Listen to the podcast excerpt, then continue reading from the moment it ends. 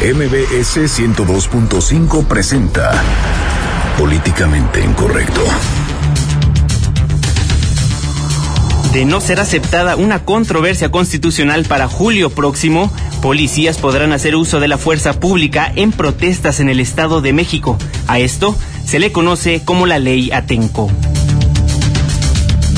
Nos enlazaremos con nuestra reportera Rocío Méndez, ya que pueblos mexiquenses en resistencia amenazan con movilizaciones jurídicas y sociales para tirar lo que estos llaman la ley Erubiel.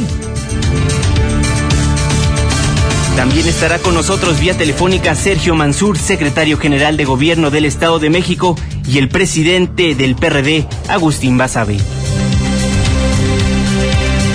En Twitter con el hashtag políticamente incorrecto y en mi cuenta personal arroba Juanma Pregunta estaremos al pendiente de todos sus comentarios. Y en estos momentos lanzamos la encuesta de esta noche. ¿Cree que la ley Atenco es violatoria de los derechos humanos? Con el hashtag MX contra Trump, senadores del PRD arremeten al candidato republicano Donald Trump. Bienvenidos, esto es políticamente incorrecto. Estás a punto de entrar a una zona de polémica y controversia. Una zona de discusiones álgidas y análisis mordaz. Estás entrando al terreno de políticamente incorrecto. Entra bajo tu propio riesgo.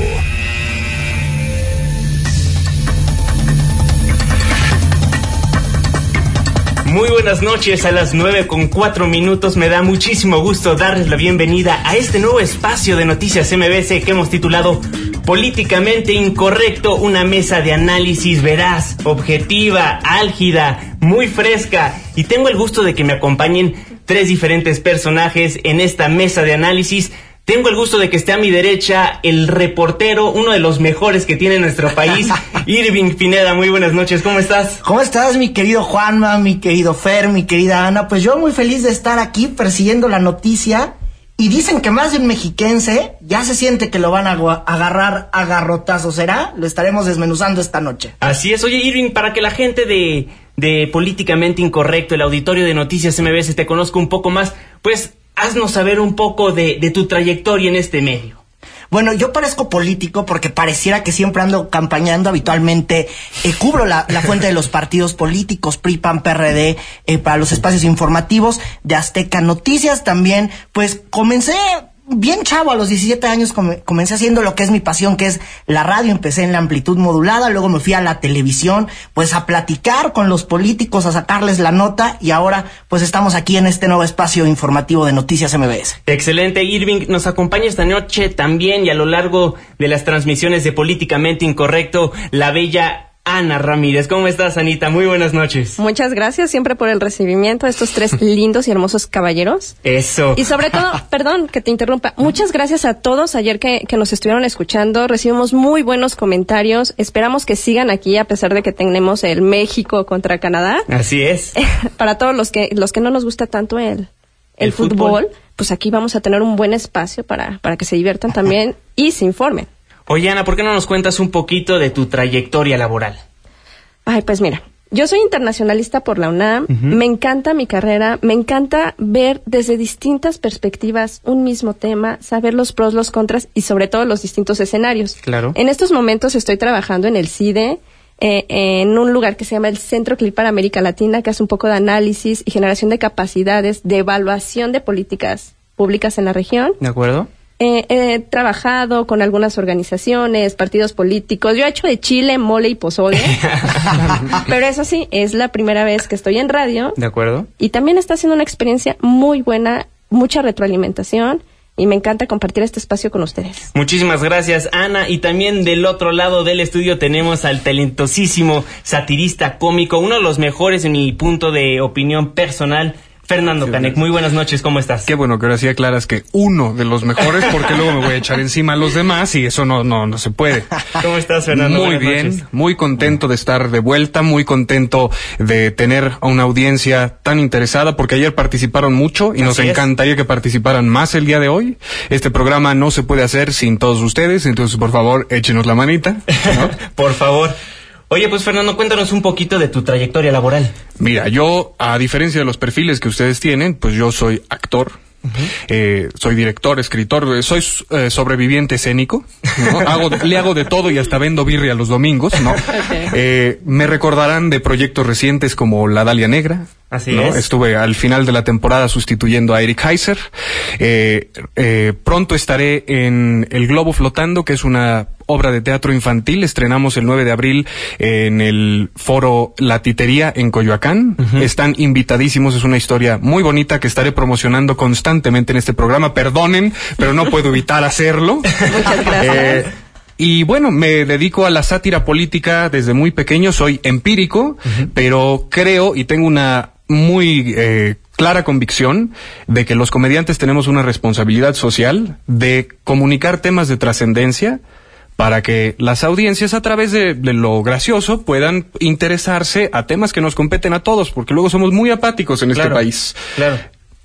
Bueno, y yo soy Juan Manuel Jiménez, yo soy maestro en Gobierno y Políticas Públicas, licenciado en Comunicación Organizacional, licenciado en Estudio de Medios, y pues inicié mi trayectoria laboral en Azteca, Jalisco. Empecé de jalacables y poco a poco fui subiendo los, los escaños, posteriormente en Proyecto 40 como corresponsal en Nueva York, y ahora Formo parte del equipo de Noticias MBS, estoy como redactor locutor por las mañanas y los sábados me pueden escuchar en Preguntas Más, Preguntas Menos con su servilleta Juan Manuel Jiménez. Y pues ahora integramos esta mesa de análisis joven, fresca, irreverente, donde vamos a platicar de los temas coyunturales que acontecen en el día. Porque importante mencionarlo, Vamos a estar tocando los temas mediáticos del día para que nuestra audiencia pueda conocer a profundidad lo que sucede en México de una manera ágil, veraz y objetiva. Por los diferentes perfiles que tenemos en la mesa, pues estimado auditorio ya se podrá dar cuenta que vamos a tener puntos de vista extremadamente diferentes. Y pues, ¿qué les parece si empezamos con el tema del día de hoy? Ya lo había comentado al principio de este espacio. Pues a finales de julio de este año entrará en vigor una ley que regule el uso de la fuerza en el Estado de México, la cual permite que los elementos de seguridad pública disuelvan manifestaciones y protestas consideradas ilegales, incluso usando armas letales de ser necesario. Y para todo esto, pues pueblos mexiquenses en resistencia pues ya amenazaron con movilizaciones jurídicas y sociales para tirar lo que ellos llaman la ley Erubiel y para contarnos de esto y más tengo en la línea telefónica a nuestra reportera Rocío Méndez. Adelante Rocío con tu reporte. Muy buenas noches. Así es, Juan Manuel. Trece frentes en defensa de la tierra y el magisterio disidente protestarán en abril y mayo por las nuevas regulaciones al uso de la fuerza pública en el Estado de México. Desde su aprobación el 17 de marzo corren 90 días para la publicación o el veto de la ley Atenco por parte del Ejecutivo mexiquense, además de pedir a la CNDH interponga un recurso de inconstitucionalidad por la violación a los derechos a la vida, la libre expresión y asociación. 100.000 inconformes activarán amparos simultáneos en Esahualcoyotl, Naucalpan y Toluca, advirtió Antonio Lara del Centro de Derechos Humanos Humano Seferino Ladrillero en rechazo al uso de esposas rígidas y armas de fuego, no con balas de goma, en las manifestaciones, así como el espionaje en la intervención policiaca en asambleas públicas y la adecuación perversa, dicen, de la ley fuga con la que si un policía argumenta que un detenido se le quiso escapar, la nueva ley le faculta a disparar. Aún están a tiempo de rectificar. De lo contrario, este país observará cómo ciudadanos y ciudadanas campesinos, campesinas, indígenas, personas comunes, van a derrotar políticamente, socialmente y lo que más les duele, pacíficamente a uno de los gobiernos más represivos que existen en este país. Toda una lluvia multitudinaria de amparos que se interpondrán desde el oriente, norte y Valle de Toluca, todas regiones del Estado de México, en cientos o en miles, para que todos los compañeros y compañeras de los distintos pueblos y organizaciones puedan dar la batalla legal. Esta es la información. Muchísimas gracias, Rocío, por la información. Pues ahí la llamada ley Atenco, que importante mencionarle al auditorio, por si no saben, realmente se le apodó como la ley Atenco, realmente es la ley que regula el uso de la fuerza pública, pues en el Estado de México. Si les parece, empecemos por el principio. ¿Cómo es que nace esta ley? Pues el gobernador del Estado de México, Erubiel Ávila, envió en diciembre de 2015 al Congreso Estatal y Posteriormente, esta ley fue aprobada y promulgada el mismo día, el 17 de marzo. Al día siguiente, el 18 de marzo, se publicó en el periódico oficial de la entidad y a partir de ese día es cuando comienza el periodo de los 90 días hábiles para que se pueda aplicar. Es decir, que más o menos estaría entrando en vigor pues a finales de julio, ¿no? ¿Qué opinión les merece, Irving? ¿Qué opinión te merece? ¿Sí viola los derechos humanos esta ley? Pues pareciera que sí, y están bien enojados, pues ya eh, organizaciones civiles, el Frente Amplio, ya lo que nos comentaba Rocío, porque también aquí los legisladores, eh, pues avalaron bien rápido, ¿no? Así la ley la recibieron como si fuera oficialidad de parte. Claro. Dijeron, pase la ley, que pase la ley, alzamos la mano y la votamos, ¿no? De hecho, eh, en lo que ya estábamos revisando antes de llegar a este espacio, bueno, eh, imagínate que una diputada, eh, la diputada local priista, Sue Ellen, decía, es importante señalar que esta iniciativa capacita a los policías, eso el, el PRI, ¿no? De dónde es don Erubiel Ávila. Pero ahora imagínese que uno de izquierda, como el de Movimiento Ciudadano llamado Jacobo Alfaro, él, él decía, quiero dejar en claro que estamos a favor del uso de la fuerza pública. Como si fueran los mismos partidos, votaron en unos cuantos minutos una ley que pues sí, ni la analizaron y ahora la gente pues está muy enchilada, mi querido Juanma, mi querido Fer, mi querida Ana, y ya después de que andaban bien enchilados, pues bueno, no le quedó de más al gobernador Erubiel Ávila, que ya después de que se le alborotó el gallinero, pues este mediodía anunció que pidió a la Comisión Nacional de Derechos Humanos que emita sus opiniones sobre el contenido pues de esta ley que no les gusta a muchos. Y a ver si ahorita podemos escuchar a Erubiel Ávila, pues para ver ¿Cómo lo anunció este mediodía. A ver, esto fue lo que dijo. Una vez que revisen estas recomendaciones de la Comisión Interamericana, una vez que revisen con detalle la jurisprudencia, las tesis de la Suprema Corte de Justicia de la Nación, que revisen tratados internacionales, estoy cierto que podrán cambiar su opinión pues ahí la opinión del gobernador del Estado de México, Erubiel Ávila. Pues sí, importante mencionar que la ley contó con la aprobación de absolutamente todas las bancadas, menos la de Morena. Ana Ramírez. Pues yo tengo una pregunta para, para Erubiel, si en estos momentos nos está escuchando. ¿A qué se refiere con cambiar la opinión? O sea, un tema de derechos humanos está bajo el escrutinio de la opinión pública o realmente tenemos bases para decir que sí se está violentando o no. Justamente de ahí viene el nombre de la ley Atenco. Se van a cumplir ya los 10 años desde que se, se, gestó todo este movimiento, donde vimos la violación a los derechos humanos, vimos el uso excesivo de la fuerza contra estas personas y vimos a la Comisión Nacional de Derechos Humanos diciendo que sí hubo violaciones. Entonces yo no creo que sea tanto un tema de opinión en el que se tenga que ver la, la legislación sujeta a esto. O sea, realmente tenemos que ver sí, no, qué dicen todos los artículos. Son 53 artículos que se tienen que analizar. No nada más es el uso de la fuerza, es, por ejemplo, la reparación del daño cuando alguna persona que, que no era culpable este, ha sido afectada ¿cómo vamos a saber si son culpables? Vamos a estar ahí con el periscope, vamos a ver ahí a alguien sacando toda la evidencia. O, Manden a Xochitl Galvez. Sí, manden la alarne, ¿no? Para allá. Oye, este, Fernando Canek, ¿tú cómo lo ves? ¿Crees que la ley Atenco si es violatoria de los derechos humanos? Mira, hay una cuestión difícil. Ahora, voy a tomar este tema en serio porque creo que lo merece. Disculpen, audiencia, que no, que no cumpla mi labor hoy. Pero es un tema con varias aristas. O sea, en primer lugar, si revisamos la constitucionalidad, creo que muchos de los artículos se sostienen, ¿no? Cuando la Suprema Corte tenga que revisarlo, se va a poder sostener. El tema de derechos humanos es muy aparte, porque aquí estamos en un debate de derechos que en el Distrito Federal hacemos un, generamos un antecedente, dada la ineficacia en la convivencia de manifestantes y transeúntes o, personas que están eh, utilizando su libre derecho de tránsito. Claro. Entonces, en eh, muchos estados de la provincia mexicana no podemos decir lo mismo, porque sabemos que hay un abuso de, en el uso del poder, Sabemos que esto puede ser algo permisivo. O sea, imagínense nada más como escenario especulativo que en Ayotzinapa Abarca se hubiera justificado con este tipo de leyes para desaparecer a los 43 estudiantes. Le estamos dando carta blanca a personalidades que no tienen sistema de revisión y que pueden accionar de manera totalitaria en contra de los que no comulguen con su visión del gobierno del Estado o, de, su dependencia específica. Por supuesto. Amigos, están escuchando políticamente incorrecto a través de Noticias MBS 102.5. Les recuerdo que esta mesa de análisis se va a transmitir de lunes a viernes de 9 a 10 de la noche, pues por supuesto a través del 102.5 de su frecuencia modulada. Estamos transmitiendo totalmente en vivo desde los estudios de Mariano Escobedo 532 y si nos escuchan fuera del área metropolitana o tienen algún familiar que crea que le puede interesar nuestra plática, pues nos pueden escuchar a través de la página de internet noticiasmbs.com. Les recordamos nuestras cuentas de Twitter para que estemos en constante comunicación con usted, porque usted tiene la opinión más valiosa. Yo estoy como arroba Juanma Pregunta. Arroba Irving Pineda. Arroba Ana Ravale. Arroba Fernando Canec. Y si nos están escuchando en Uruguay, como creo que ayer nos Ayer estaba nos escuchando, escuchando en alguien, Uruguay. pues gracias por estar interesados por el futuro de México. Esto es políticamente incorrecto. Nos vamos a una pausa y regresamos. Ya vuelve. Políticamente incorrecto. No te vayas, esto apenas se pone bueno. Porque tu opinión es importante. Llámanos al 5166-1025. Continuamos.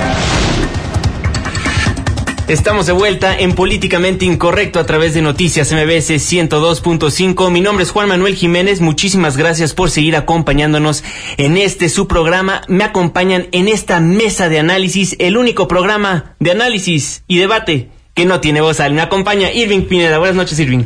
Eh, buenas noches. Oye, y parte de lo que seguimos platicando en esta, la llamada ley Atenco, y muchas preocupaciones, pues es el artículo 8, y es que este artículo 8 de la ley señala que cuando sea necesario proteger la vida de las personas y de los uniformados, se tiene autorizado usar armas letales, y eso es lo que a más de uno, pues no le embona. ¿Cuándo se va a definir cuando se tenga que usar un arma letal? Claro. ¿Cuándo una manifestación es ilegal? ¿Cuál es, eh, eh, cuál es, eh, cómo se está midiendo eh, que una manifestación es ilegal? Y qué es lo que seguramente, pues le vamos a estar preguntando a las autoridades del Estado de México, quienes son los que enviaron esta iniciativa para regular el uso de la fuerza pública en las movilizaciones. Exactamente, y para platicar de este tema ya tenemos en la línea telefónica al secretario general de Gobierno del Estado de México, José Mansur. Muchísimas gracias por tomarnos la comunicación. Muy buenas noches, ¿cómo está? Bien, Juan Manuel, ¿cómo estás? Aquí a la orden, como siempre. Pues secretario, muchísimas gracias por tomarnos la comunicación. Pues desde que fue promulgada la ley que regula el uso de la fuerza pública, ya conocida en el medio como la ley Atenco, pues se ha criticado que esta ley es violatoria de los derechos humanos. ¿Es así, secretario? Por supuesto que no, al contrario, es garantista de los derechos humanos. ¿Y cómo es Sí. eso? A ver, explíquenos. Te platico que esta ley surge por una recomendación de la Comisión Interamericana de los Derechos Humanos, eh, en donde nos pide que sea regulado el uso de la fuerza pública en el Estado. Correcto. Eh, esto, obviamente, la Comisión Estatal de Seguridad, la Consejería Jurídica y la Procuraduría se pusieron a estudiar, estudiaron incluso algunas otras leyes similares que eh, existen en otros estados de la República e incluso en otros países, y de ahí surgió la iniciativa que fue llevada a la Cámara de Diputados. Pero esto surge a una recomendación de la Comisión Interamericana de Derechos Humanos. Secretario Mansur, buenas noches. Habla Ana Ramírez, ¿cómo está? Bien, a tus órdenes, Anita. Perfecto. Yo tengo dos preguntas. En alguna ocasión ya había referido usted que las manifestaciones se consideran se considerarán ilegales cuando las personas se encuentren armadas. A mí me parece perfecto esto, pero hay otra razón para considerarla de alguna manera ilegal. Y por otro lado, perdón, la policía está capacitada ya para para poder hacer ejercicio de esta ley. ¿Y qué podríamos hacer para que no se repitiera lo de Atenco? Mira, primero, eh, decirte que eh, efectivamente esta ley es, es algo nuevo en el Estado, apenas está eh, en este momento, eh, ha, ha sido aprobada por la Cámara de Diputados, por una gran mayoría de los diputados. Eh, te quiero decir que prácticamente todas las fracciones parlamentarias de la Cámara la aprobaron, incluyendo el PRD. Y esto no es nuevo. En el 2008 o 2009 fue eh, promulgada una ley eh, parecida, siendo jefe de gobierno Marcelo Ebrard, y así hay en otros estados de la República. La instrucción que nosotros tenemos del gobernador Erubiel Ávila es justamente en el sentido contrario que lo ha tomado algún grupo de mexiquenses.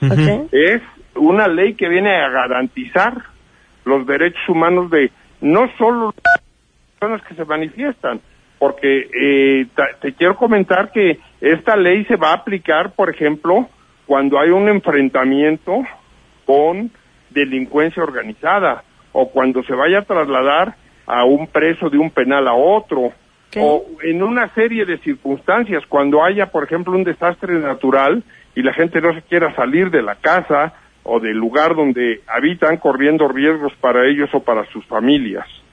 Ahora, eh, la policía se está capacitando. Te quiero decir que en el Estado de México estamos en constante capacitación de nuestros cuerpos policíacos y antes de que entre en vigor esta ley, el 100% de la policía estará capacitada. Ok, perfecto. Eh, secretario Mansur, eh, Fernando Canek, para hacerle una pregunta. ¿Consideraría usted importante a, raíz de estos protocolos y entrenamiento que está recibiendo la fuerza pública en el Estado, que también existiera una política de concientización o de capacitación a la ciudadanía para que sepan cómo proceder de acuerdo con las estipulaciones que piden para evitar caer en estos escenarios en los que se pueda eh, pues llegar a una situación trágica. ¿No cree que sería prudente iniciar una campaña de, ese, de esa índole también para ayudar a que la ciudadanía comprenda por qué se están tomando estas medidas? Sin, sin, ningún, sin, sin ninguna duda, mira, eh, lo que sí te quiero decir es que el espíritu es totalmente distinto a lo que se percibe. Nosotros lo que queremos es que si alguien manifiesta alguna inconformidad eh, contra alguna decisión eh, tomada por el gobierno del Estado, va a ser absolutamente respetado en cualquier manifestación, siempre y cuando se apegue a las normas legales. Por ejemplo, una de ellas es que no vayan armados. Sí, claro. Claro pero nada más, o sea, se trata de garantizarle a la gente sus derechos humanos. Esa fue la instrucción primaria que el gobernador del estado dio a las áreas jurídicas para empezar a estudiar la posibilidad de esta ley. Ahora, también te quiero decir que hoy el comisionado de derechos humanos del estado, Baruch eh, Delgado Carvajal, rindió su informe. Y ahí el gobernador abordó el tema y manifestó eh, que si eh, la Comisión Estatal de Derechos Humanos eh, nos pudiera hacer favor de revisar la ley y si hubiera algo que les hiciera ruido, pues la idea es que cualquier ley, cualquier cualquier ordenamiento es perfectible. Lo mismo se va a hacer o ya se hizo en el transcurso de hoy en la tarde ante la Comisión Nacional de Derechos Humanos tengo entendido que el gobernador ya giró un oficio al presidente de la Comisión Nacional de Derechos Humanos para que nos haga favor de estudiar la ley y si encuentran algo que consideren debemos de cambiarlo, nosotros estaríamos absolutamente abiertos a hacerlo. Don José, lo saluda Irving Pineda. ¿No le hace ruido las esposas rígidas? No, yo creo que no.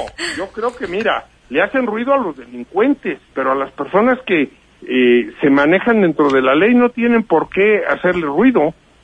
A ver, para entender un poco más, a ver, ¿qué va a pasar si esta ley como está eh, eh, comienza a ser aplicada en julio, agosto? A ver, por ejemplo, si le bloquean el circuito mexiquense porque la gente pues está muy enojada ahí por problemas de inseguridad, ¿qué va a pasar en esa manifestación o en esa movilización?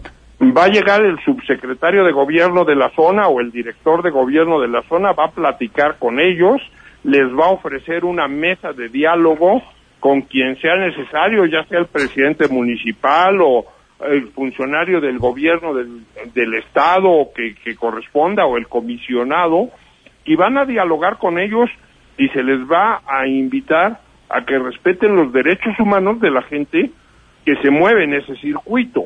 Van por el diálogo antes de utilizar la fuerza. Absolutamente, mira, yo tengo la fortuna de ser colaborador de Erubiel Ávila de, como secretario general de gobierno desde hace un año y diez meses. No hemos tenido en un año y diez meses ni un solo plantón en Toluca. Ni uno solo. Ándele.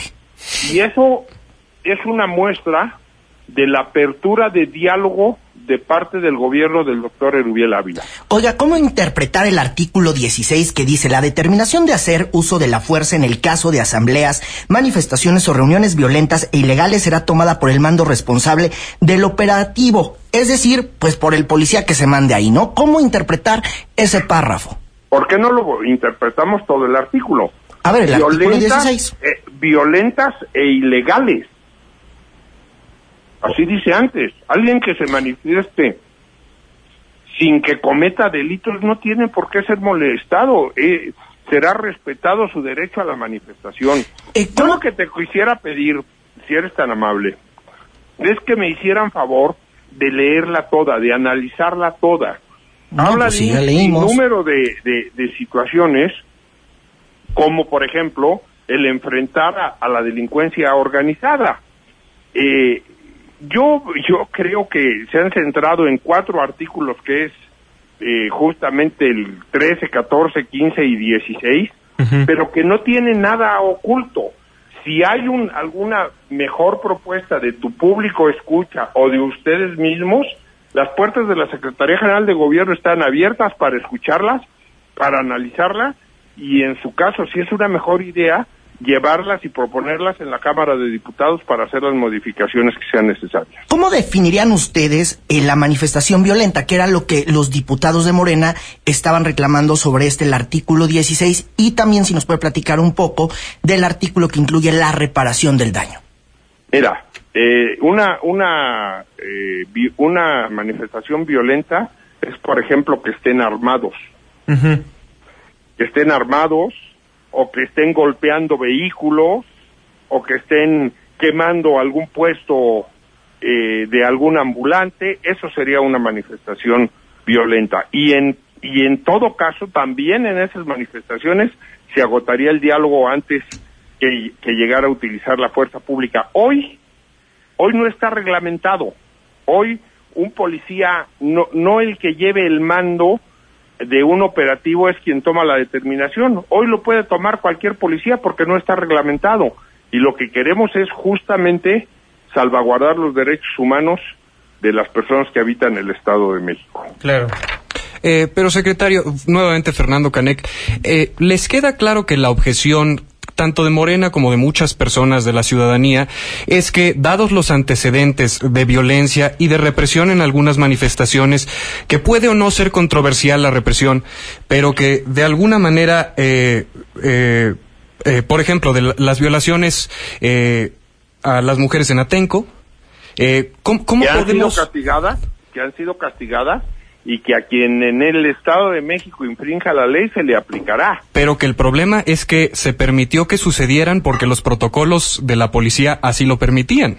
Sí, pero hoy justamente lo que se quiere regular es eso, que existe un protocolo específico y que haya responsables, que sepamos nosotros quién está al frente de algún operativo y si esa persona toma una determinación inadecuada se le va a aplicar la ley. Entonces vamos a tener una cadena de comando eh, bien definida que la ciudadanía pueda conocer.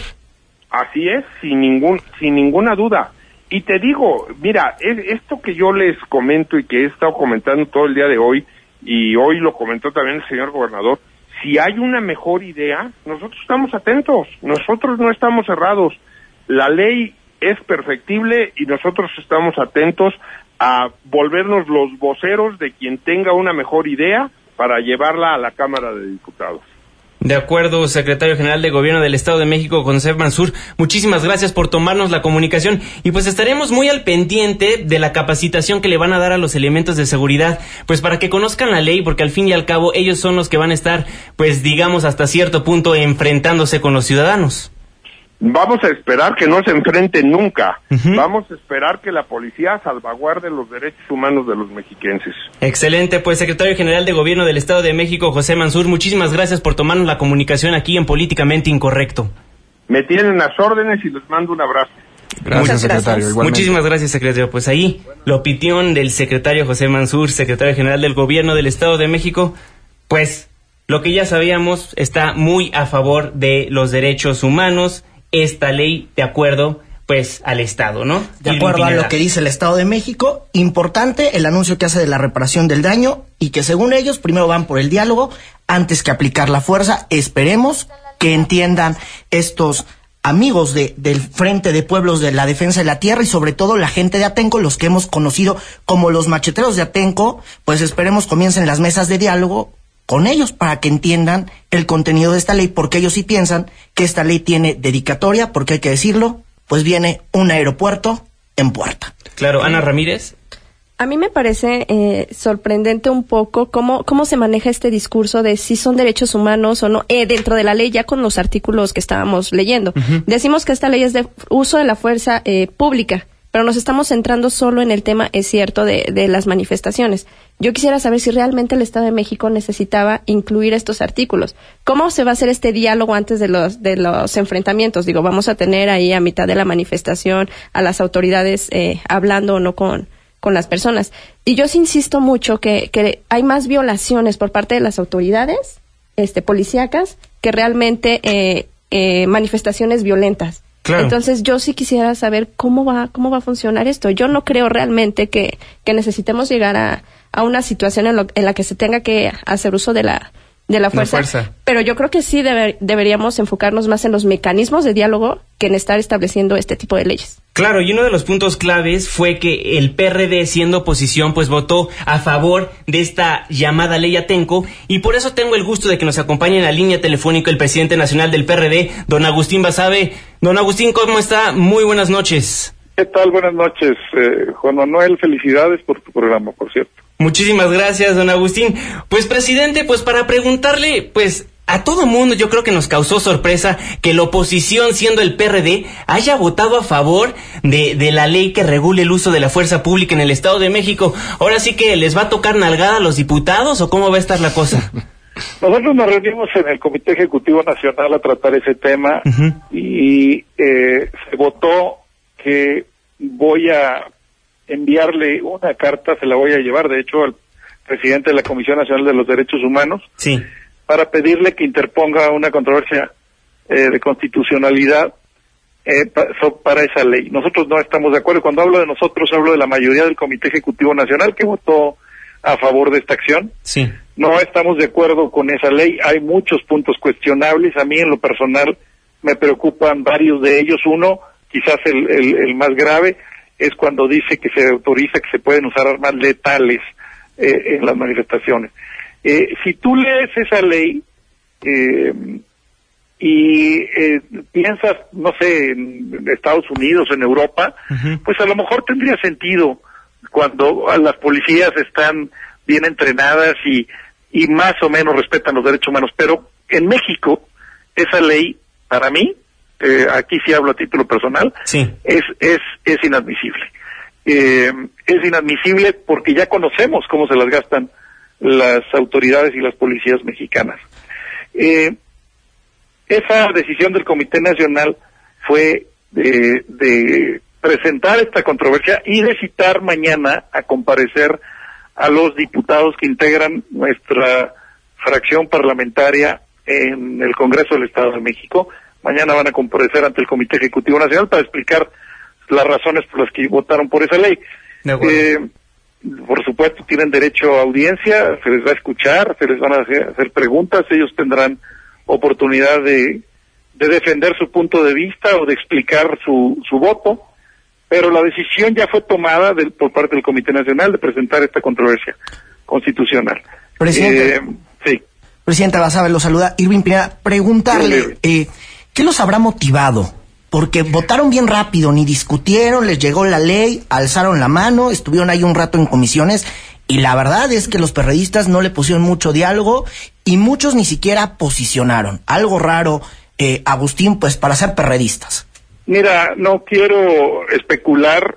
Eh, tenemos, un partido nacional tiene fracciones parlamentarias en 31 congresos eh, estatales eh, y cada congreso, cada grupo, cada fracción parlamentaria vota de diferentes maneras una infinidad de agendas, de, eh, iniciativas de ley, etcétera.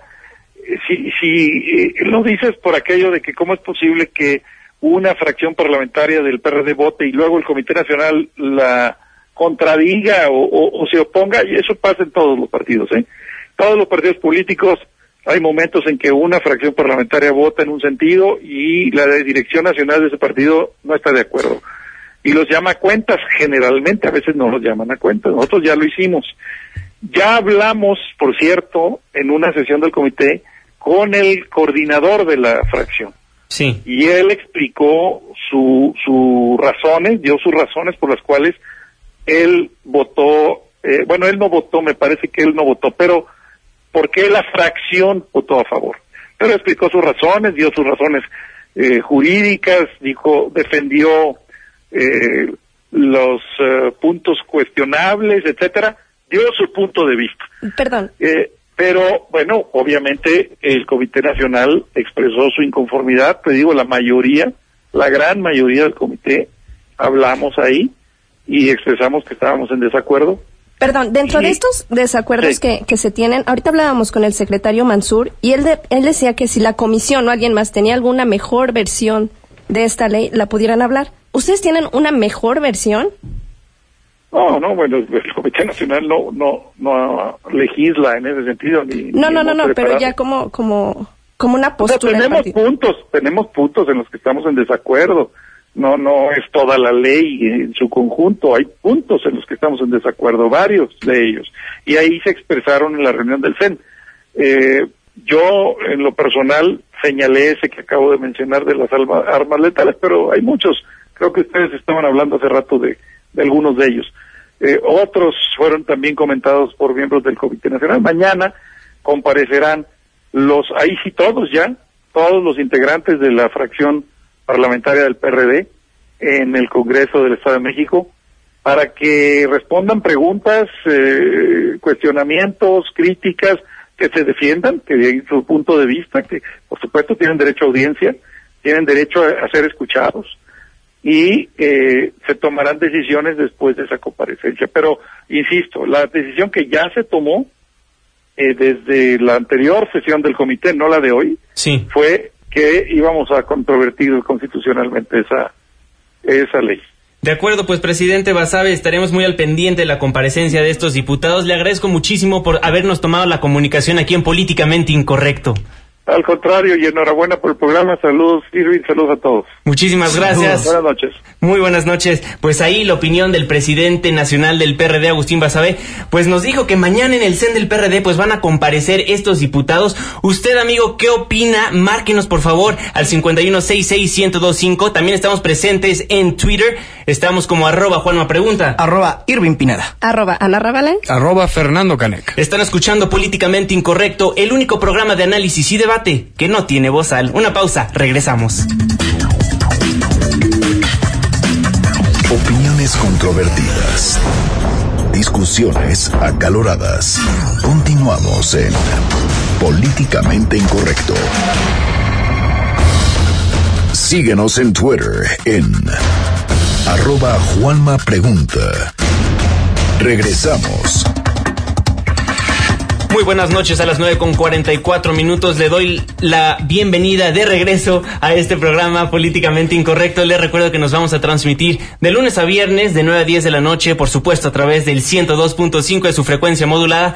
O si prefiere, escúchenos vía streaming ingresando a la página de internet noticiasmbs.com. Políticamente incorrecto, la nueva mesa de análisis de Noticias MBS que tiene perspectiva joven, la única mesa que no tiene bozal. Me acompañan de lunes a viernes Irving Pineda, buenas noches. Buenas noches a todos. Ana Ramírez, muy buenas noches. Muchas gracias a todos por seguir aquí.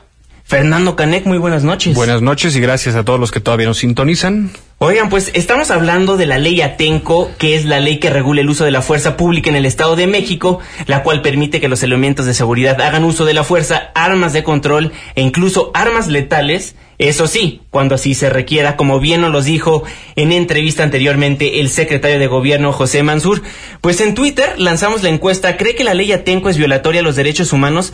55% de los que han respondido dicen que sí y el 45% dicen que no. O sea, más o menos hay un balance que, que creen que no es violatoria a los derechos humanos. Fernando es que yo creo que no lo es en cuanto su aplicación no sea discrecional y a criterio de la autoridad que tenga eh, que esté facultada. Claro. Porque finalmente yo creo que el derecho, mi derecho a tirar puñetazos termina donde empieza la nariz de otra persona. Claro, por supuesto. Y cuando las manifestaciones y las protestas o u otros actos criminales intervienen eh, en los derechos y garantías a la vida de, de terceros, entonces sí es necesario la utilización de la fuerza pública. Tengo mi objeción con que se llegue a una violencia extrema. Eso sí, no me parece que ese artículo sea justo. Pero sin embargo, el resto de la ley tiene sustento y si los perredistas que la aprobaron en el Congreso del Estado de México hubieran estado despiertos y no hubieran votado, en, ah, mañana en la comparecencia veremos por qué votaron así. claro. Pero la responsabilidad de la izquierda era por lo menos dosificar esa ley o poner eh, algunas trabas o situaciones de excepción para la aplicación de los mismos. Se quedaron dormidos, oye. claro, Ana Ramírez. Yo creo que la mitad de la población que está con Canec a favor de este tipo de leyes es la población que está cansada de ver cómo se secuestran las calles, de ver manifestaciones violentas, de ver eh, vandalismo en algunos en algunos casos. Y hablábamos un poco fuera del aire hace un rato y decíamos que pues sí es cierto, o sea, ya no queremos vivir en ese en esa situación, pero que yo creo que es más viable pensarlo cuando estás en el DF, cuando tomas avenidas, cuando no puedes circular, pero no tanto en el Estado de México. Yo creo que el Estado de México tiene unos antecedentes muy distintos a lo que hemos vivido en el, en el DF y yo soy de la otra parte, del otro 50% de la población que está completamente en contra de, este tipo de, leyes. Sabemos que las manifestaciones vienen cuando tú tienes una necesidad y el gobierno no la está atendiendo. Aquí, en, en, esta parte de los derechos humanos, que es el tránsito, que es poder circular, que es etcétera, también viene la parte de ¿y dónde me manifiesto yo? Y tiene que ser en un espacio público, porque si fuera en un lugar ya este concentrado, tendríamos un congreso y no una y no como tal una manifestación. pero sería importante que nuestras manifestaciones empezaran a tener propósito y acciones concretas, claro, porque ya se volvió algo eh, totalmente de costumbre salir a dar cacerolazos por cualquier cosa que no nos eh, no nos dé la gana. Yo puedo ahorita tomar Mariano Escobedo diciendo que no me muevo de ahí hasta que todos me bailen la pelusa. ¿Y quién me va a poder quitar de ese lugar? Porque supuestamente las, las fuerzas de izquierda que tienen esta ciudad tomada para que sus causas puedan recibir ese apoyo de manifestación, pues estas leyes obviamente les parecen anticonstitucionales. Claro. Pero yo creo que es importante que exista. La aplicación ya es otro boleto, porque tampoco podemos confiar en nuestra fuerza pública a, destajo, porque no nos han dado los antecedentes para hacerlo. Mira, nos marcan de la delegación Gustavo Amadero Obed, nos dice, pues en lugar de la represión deberían ver el motivo de las manifestaciones y dar una solución a ellas, que es poquito lo que estabas tocando.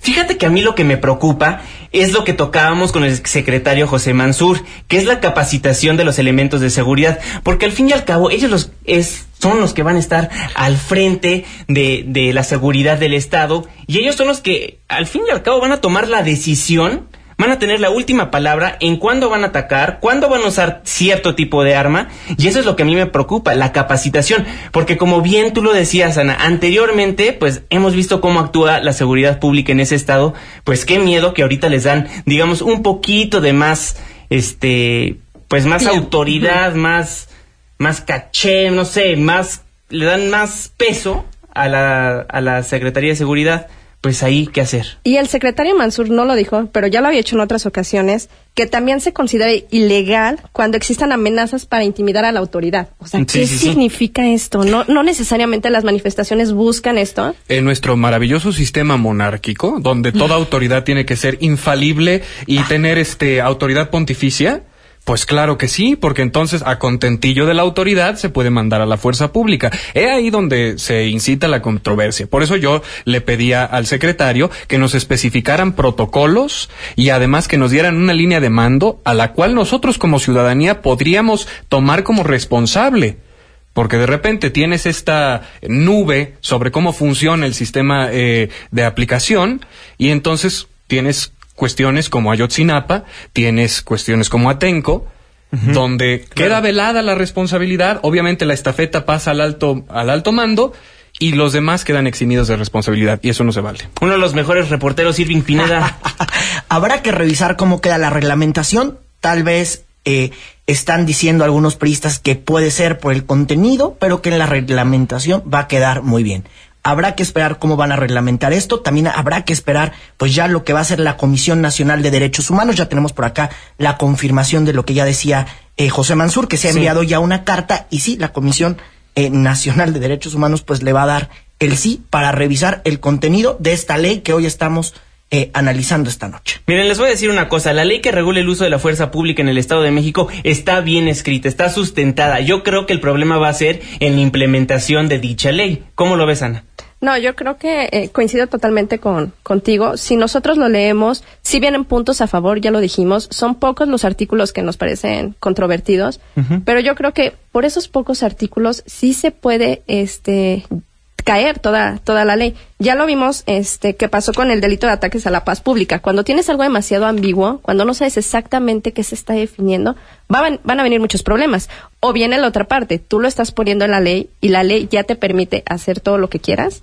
Yo creo que yo creo que nos estamos metiendo en un en un pantanoso lugar para, para justificar qué sí puede hacer este eh, la policía y qué no. Y por otro lado, ya que regresamos a este tema de sí, no, por qué, y si la gente lo apoya o si no lo apoya, eh, recuerdo que hoy el Instituto de Investigaciones Jurídicas de, la UNAM sacaba un, presentaba un reporte en el que se hablaba sobre el apoyo que le da la población a la tortura siempre y cuando estuviera justificada para conseguir información de secuestradores, de crimen organizado, etcétera. Entonces regresamos a, a, lo mismo, o sea, yo puedo justificar y ver bien que se atente contra una persona en una manifestación cuando yo no estoy de acuerdo con lo que están haciendo. Claro, por supuesto. Nos están llegando muchas llamadas. Muchísimas gracias por comunicarse a través del 5166-1025. También estamos presentes en Twitter con el hashtag políticamente incorrecto. Pues nos marca Eric de Toluca y dice, sugiero que los derechos de las personas terminen donde empiezan los derechos de los demás ciudadanos. Irving Pineda. Claro, pero yo nada más me quedo con la preocupación del artículo 8 del uso de armas letales. Claro. Esa es mi preocupación, realmente. Y sí, comparto lo que dicen. ¿Qué pasó con la ley Vale en Puebla? Claro, sí. por supuesto. Volvemos a lo mismo. La desconfianza en el sistema, en nuestras autoridades, es muy grande. Primero sí. tienen las autoridades que atender ese problema, demostrarnos que están trabajando de manera adecuada. Uh -huh. O sea, no podemos confiar en la implementación de la fuerza pública cuando nuestra fuerza pública emana de lugares eh, marginados con personas cuyo criterio luego está minado para la implementación de justicia. Exactamente. Eh, o sea, perdón, pero no podemos tener un sistema confiable con personas no capacitadas para hacer su trabajo. No puedo hablar en general, porque me parece además que tenemos que eh, enaltecer a las personas que sí se avientan a recibir los toletazos y los trancazos de, de los manifestantes y viceversa, condenar a los que los sueltan cuando no están justificados. Así como están las cosas, a mí me parece más grave la violación de los derechos humanos en estos supuestos que el tener paralizada una calle por unas horas. Sí, de acuerdo. Claro, aquí estamos recibiendo todas sus preguntas en Twitter. Nos dice Alejandro Gutiérrez, pienso que ni la policía ni el gobierno está preparado. Como siempre, primero hacen se me fue por acá, hacen o proponen las leyes y luego capacitan. Estoy totalmente de acuerdo con él. Sí. El debate sigue en Twitter, por favor, escríbanos hashtag políticamente incorrecto a las 9.54. Nos vamos a un corte comercial, pero no se vayan porque al regreso les cuento que los senadores del PRD arremeten contra el candidato republicano Donald Trump utilizando el hashtag MX contra Trump. Una pausa, regresamos. Who's gonna pay for the wall? Who? Vamos a echar adobes para el muro de Trump y regresamos a Políticamente Incorrecto.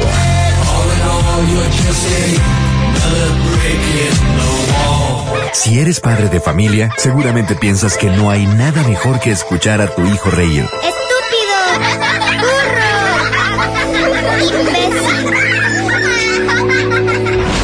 Pero si tus hijos se ríen de otro, ¿qué piensas?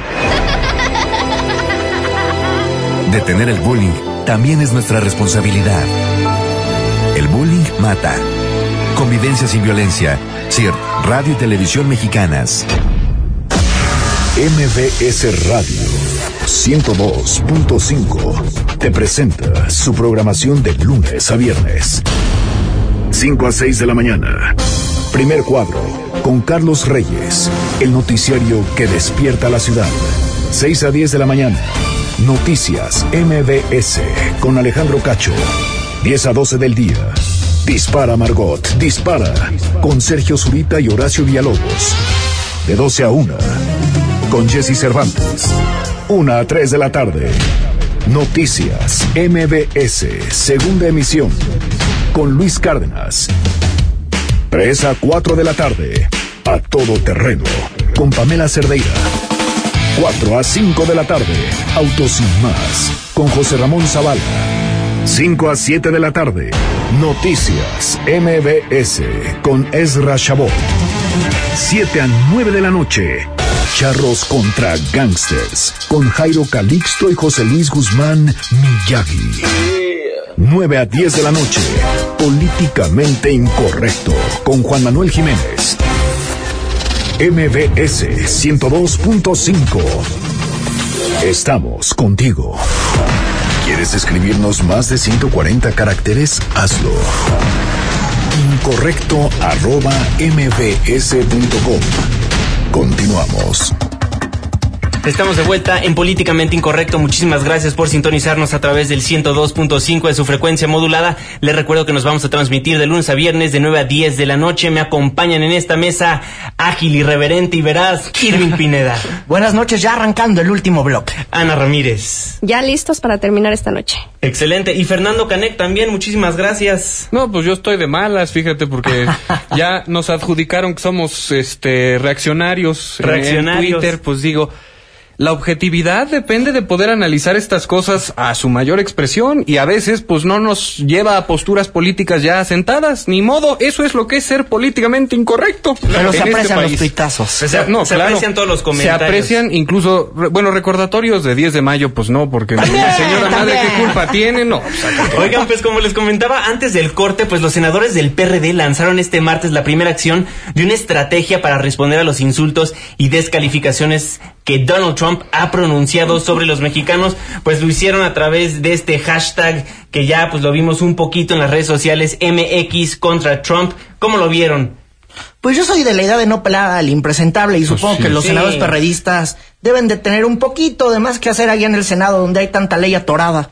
Oigan, y Nueva Alianza también, como también ya Ah, fue uno de los que lanzó fue el la primero, semana el- pasada. eh, claro, el primer partido político que lo hizo. Pero ¿creen que este hashtag que crean los senadores del PRD vaya a tener algún efecto?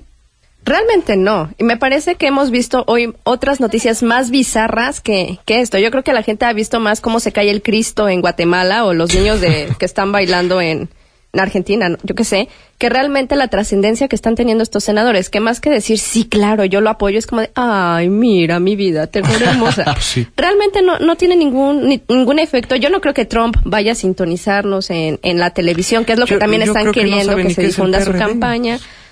Yo Ya digo sé. que entre menos pelemos a este señor, pues es lo que quiere, que caigamos en el juego. Es lo que quiere Donald Trump, es lo que busca en Estados Unidos y en México. Nos está provocando para que autoridades mexicanas digan, oye, ¿sabes qué? Quiero que me respondas porque así me vas a dar más rating a mí. Y eso es lo que busca el señor Donald Trump. Agradecemos absolutamente todos sus comentarios a Marcos Durán de Tlanepantla. Pues él dice que apenas los policías estatales se metieron a su casa y le robaron.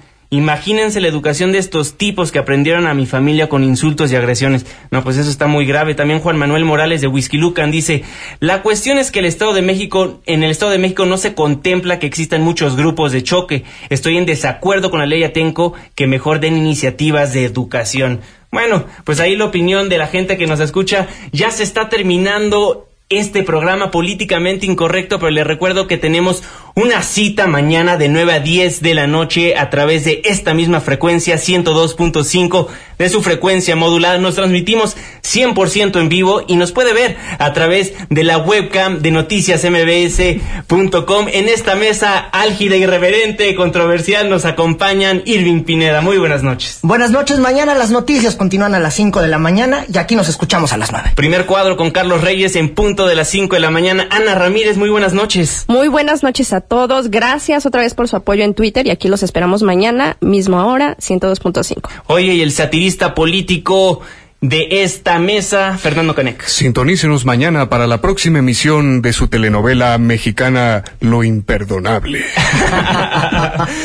y pues yo soy Juan Manuel Jiménez, me da muchísimo gusto que nos haya acompañado en este espacio. Les recuerdo quienes integran el equipo de trabajo de Políticamente Incorrecto en los teléfonos Itzel, la productora y guapísima Katia Islas, en los controles el ingeniero Zavala y a las nueve con uno se despide su servidor y amigo Juan Manuel Jiménez. Hasta luego. Abur. Estás dejando el terreno de lo políticamente incorrecto. Hasta la próxima.